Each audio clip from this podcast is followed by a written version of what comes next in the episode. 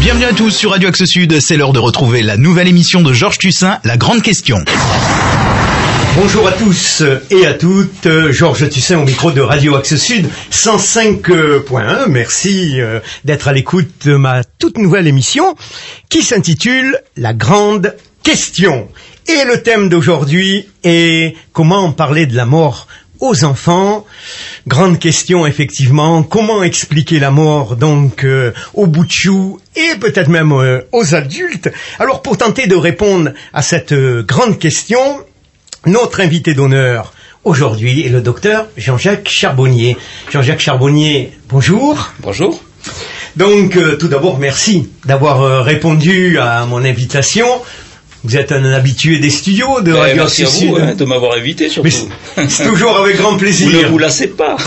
ah non, non, absolument pas. Et les auditeurs euh, non plus, parce qu'on vous réclame, et ils sont nombreux à nous téléphoner euh, dès qu'on fait passer le message que vous êtes euh, sur nos ondes. euh, voilà, tout simplement. Alors, pour ceux qui ne vous connaissent pas encore, je pense qu'il est intéressant de, de vous présenter. Vous êtes euh, médecin euh, anesthésiste et de par votre euh, métier, vous vous êtes euh, intéressé très tôt aux personnes qui ont vécu une, une expérience de mort imminente. Et donc, euh, vos recherches dans ce domaine vous ont amené à écrire plusieurs ouvrages, dont un roman, Oui, oui. n'est-ce pas Combien de livres euh, au total à l'heure d'aujourd'hui Euh, je pense qu'il doit y en avoir une douzaine. Une douzaine de Ouais. livres. Mais enfin, les premiers, c'était très confidentiel, c'était des romans, effectivement. Comme vous venez de le préciser à l'instant, c'était des romans. Mais que- un roman qui touchait quand même un Euh, petit peu au paranormal. Ben oui, parce que je voulais y aller sur la pointe des pieds.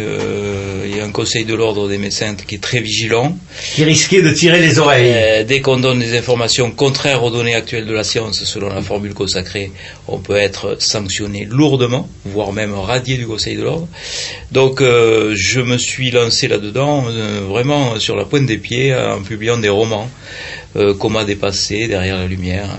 Euh, On doit plus les trouver d'ailleurs, ceux-là, je crois. D'a- D'ailleurs, euh, j'invite nos auditeurs hein, d'aller tout simplement sur votre site Oui. à la recherche euh, de vos ouvrages. Mhm. Alors je rappelle euh, bien sûr votre site, c'est www.charbonnier.fr. C'est Voilà. bien ça? Avec un seul N. Avec un seul N. On fait la confusion. Absolument. Donc, euh, si j'ai le plaisir de vous inviter euh, aujourd'hui, hein, euh, c'est pour que vous nous parlez, bien sûr, de votre dernier ouvrage, également, La mort expliquée aux enfants Ouais. et même aux adultes, Ouais. aux éditions Guy Trédaniel. Mais dites-moi, avant de- d'aborder le sujet de, de votre livre, on va parler euh, un petit peu de, de vous, je vous rassure. hein. Il n'y a pas de divan de psychanalyste, loin de là, c'est simple curiosité. Qui se cache derrière le docteur Jean-Jacques Charbonnier? Est-ce le docteur Frankenstein? Je sais que ça allait vous faire sourire. Est-ce euh, le docteur mystique?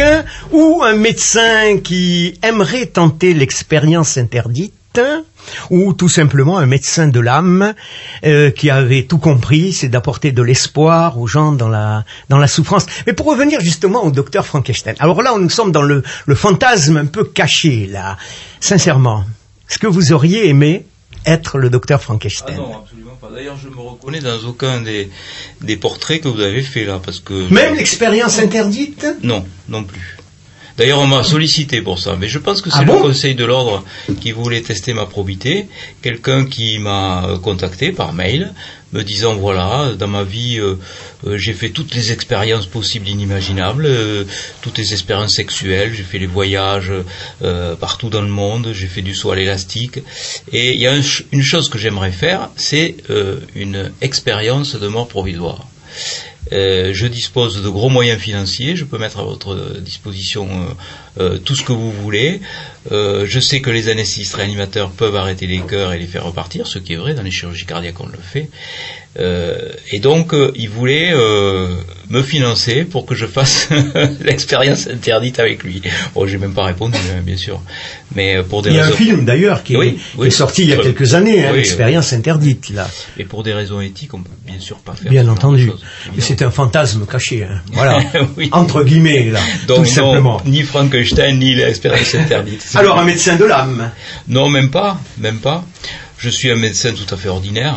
un chercheur. Euh, qui recherche euh, le fonctionnement de la conscience. Oui, ça, je, je pense que il y a une autre modélisation à proposer actuellement, vu euh, tous ces témoignages d'expériences de mort provisoire qui montrent que notre conscience est beaucoup plus performante lorsque notre cerveau s'arrête de fonctionner. Alors on va reparler dans quelques instants. Tout ça, euh, ça balaye d'un revers de main tous les paradigmes eschatologiques et toute la définition de la conscience et de la mort. Et ça, oui, euh, là-dessus, euh, mes recherches euh, ont été plutôt bien accueillies par le monde médical, puisque j'ai eu le privilège de diriger une thèse de doctorat en médecine. J'en ai dirigé plusieurs sur ce sujet, mais la dernière dirigée, qui a été soutenue au CHU de Reims le 15 décembre, a euh, proposé cette modélisation de la conscience en disant qu'il y a peut-être, pas sûrement, mais peut-être, pour expliquer toutes ces expériences, une conscience extraneuronale intuitive. Donc ça peut paraître un petit peu savant, mais euh, question de vocabulaire, on remplacerait ça par le mot esprit, ça voudrait dire la même chose. Et cette thèse a été quand même couronnée par euh, une mention très honorable et euh, félicitations du jury, donc la, mention maximale. Alors ça évolue quand même oui, côté scientifique. Oui, oui c'est pour ça que je, je, dis je suis assez satisfait de la façon dont évoluent les choses. Et là, euh, qu'un jury de thèse reconnaisse euh, ah cette hypothèse, ne serait-ce comme hypothèse, comme bien hypothèse, sûr. bien mais c'est tout à fait encourageant quoi pour la suite. Absolument, absolument. Alors je vais rebondir parce que je suis persuadé que certains auditeurs et auditrices qui ne vous connaissent pas encore doivent se dire, mais quel a été le facteur déclenchant qui l'a poussé vers la recherche sur l'immortalité de l'âme, on va dire ça, ou alors une conscience qui perdure euh, après la vie. Oui, ben c'est euh, un événement particulier que j'ai vécu en SAMU, euh, pas très loin d'ici, puisque nous sommes à Muret et que ça s'est passé à Toulouse, donc à l'époque où je faisais du SAMU. À la fin de mes études de médecine, j'étais, ce, oui, ce qu'on pourrait appeler un abruti intégral, quoi, en quelque sorte, abruti par les études, mais c'est pas péjoratif, hein. c'est-à-dire intoxiqué. On vous a gavé. On m'a gavé, intoxiqué par la pensée matérialiste qui prétend que le cerveau est un organe, euh, au même titre que le foie fabrique de la bile, la, thyroïde de la glande des hormones thyroïdiennes, et bien le cerveau, euh, on, nous répète, on répète ça à longueur d'année, est, est, un organe qui fabrique de la conscience. Voilà. Et donc lorsque ce cerveau s'arrête de fonctionner, il n'y a plus de conscience possible. Et moi j'étais dans ce schéma-là. Euh, j'étais dans ce schéma où on dit qu'il euh, n'y a pas de vie après la mort. C'est d'ailleurs assez bizarre cette façon. C'est dans le côté cartésien euh, de la médecine traditionnelle. Oui, oui, c'est la médecine, c'est les. Bah, à l'époque. Tout ce qui est scientifique maintenant, c'est la, pensée matérialiste qui est dominante, la pensée réductionniste matérialiste. Et c'est d'ailleurs assez bizarre parce que quand j'interroge euh, mes collègues, mes confrères euh, médecins, euh, la majorité d'entre eux ont une religion. Et dans toutes les religions du monde, que ce soit des juifs, les protestants, les catholiques, les bouddhistes, hein, on dit qu'il y a une vie après la mort. Et là, ils mettent leur Oui, mais c'est plus le côté spirituel que le côté purement scientifique. D'accord, mais bon, soit ça existe, soit ça n'existe pas la vie après la mort. Alors on met sa blouse blanche le médecin, on n'y croit pas, on l'enlève, on y croit. C'est quand même assez schizophrénique comme euh, façon de se comporter dans la vie. Donc moi j'étais euh, avant cette expérience, j'étais tout à fait dans ce schéma-là, quoi. J'avais reçu une éducation euh, moyennement catholique, je dirais, et puis on m'avait tellement rabattu les oreilles à longueur d'année que euh, il n'y avait plus rien après la mort. Euh, à l'université, on vous dit ça. Hein.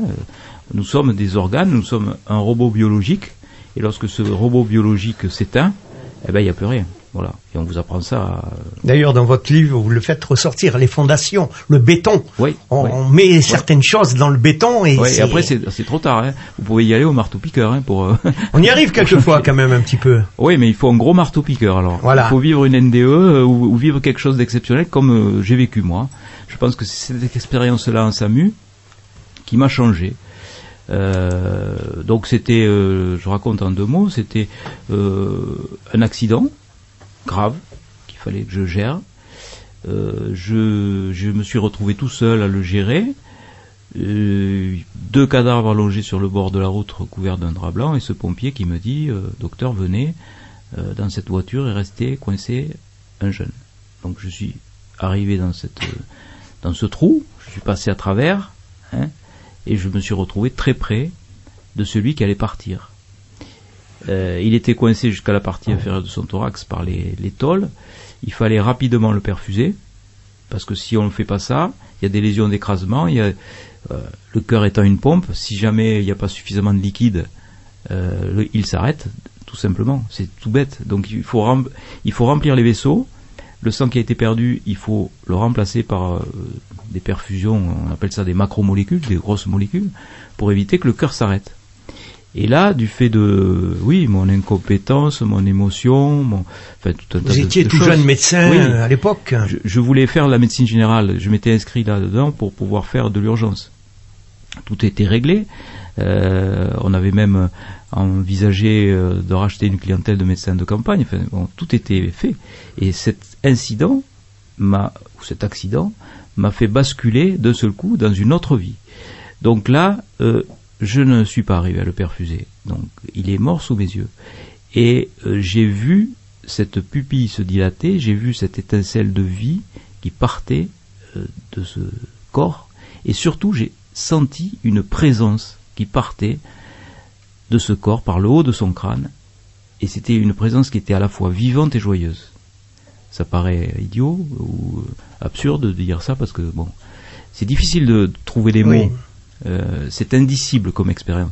Mais là, j'ai compris et je me suis dit, mais c'est ça. On Il y a peut-être autre chose. On est un esprit dans un corps et cet esprit s'échappe du corps au moment de la mort, comme Raymond Moody l'avait raconté dans, dans ce livre que j'avais lu mais que j'avais presque oublié. Et c'est cet événement-là qui m'a fait changer ma vie. Je suis rentré chez moi, j'ai dit à, ma femme, je veux plus être médecin généraliste, je veux étudier euh, la réanimation, je veux devenir anesthésiste réanimateur, ce que j'ai fait, trois ans d'études de plus, un concours à passer, et je suis, pour vous dire à quel point c'était fort comme expérience. Et après donc, euh, je suis parti euh, sur un acte manqué en fin de compte. Oui, sur oui, sur quelque chose qui n'a traumatisant qui n'a pas fonctionné. Je, mon, mon, cœur de médecin a été euh, euh, touché par ça parce que je me suis senti responsable, je me sens toujours responsable de euh, de ce décès. Peut-être que si j'avais été plus efficace, j'en sais rien. Peut-être qu'il s'en serait sorti le, jeune. Peut-être. Et peut-être que vous n'auriez peut-être pas eu tout ce cheminement. En tout cas, je n'aurais pas été sur ce et chemin. Apporté beaucoup d'espoir aux gens au travers de vos recherches. Je n'aurais pas été sur ce chemin. Large débat là aussi, hein. Ouais. Rien n'est au hasard dans la vie rien n'est euh, un hasard, mais on a euh, chacun euh, notre libre arbitre. Et, Certes. donc on doit agir selon sa conscience, selon son cœur. Mais là, je, avec toute la bonne volonté que que j'avais à ce moment-là, et Dieu sait si j'avais envie de, de, mettre cette perfusion, je n'y suis pas arrivé, ben j'y suis pas arrivé quoi. Donc dans ce malheur pour le, le, jeune, moi je pense que vous n'auriez peut-être pas pris le même chemin. C'est sûr, je ne serais pas devant ce micro, devant vous. Euh, Absolument. non, ça c'est sûr. Absolument. J'aurais eu une autre vie que celle-là. Donc voilà, ça a commencé comme ça. Et puis avec ces petits romans confidentiels, je, je, euh, je faisais des, des, salons de livres, des cafés littéraires, et les gens venaient vers moi en me disant mais c'est formidable, euh, votre votre héros de roman là, euh, je l'ai vécu moi, l'expérienceur. Expérienceurs, c'est les gens qui ont vécu ces expériences-là. Je l'ai vécu moi, et les gens venaient euh, euh, trop contents de trouver un médecin qui s'intéressait à, ça, venaient euh, me confier leurs expériences. Et c'est comme ça que de fil en aiguille, d'année en année, j'ai accumulé autant de autant de témoignages. Et après, je me suis dit, mais qu'est-ce qu'on fait de tous ces témoignages, quoi? Qu'est-ce qu'on peut en faire? Donc c'est pour ça que tout récemment j'ai proposé euh, cette modélisation, euh, ça date de 4 ans, euh, modélisation de la conscience, en séparant la conscience analytique de la conscience intuitive. Voilà. Ben, on vous remercie. ça nous permet de, mieux vous connaître, de mieux vous situer. Et euh, donc, avant de parler maintenant de votre tout dernier ouvrage, on va marquer une pause musicale, mais pas n'importe quelle pause musicale, parce que je vais vous expliquer. On se dit tout dans ce panel euh, d'invités. Nous avons deux artistes que j'ai plaisir euh, d'accueillir. Le premier, celui qui arrive en premier, donc priorité, c'est euh, mon ami Claude Cédric, qui est chanteur, comédien, euh, producteur. Et bien écoutez, on va se faire un petit plaisir, c'est de se passer un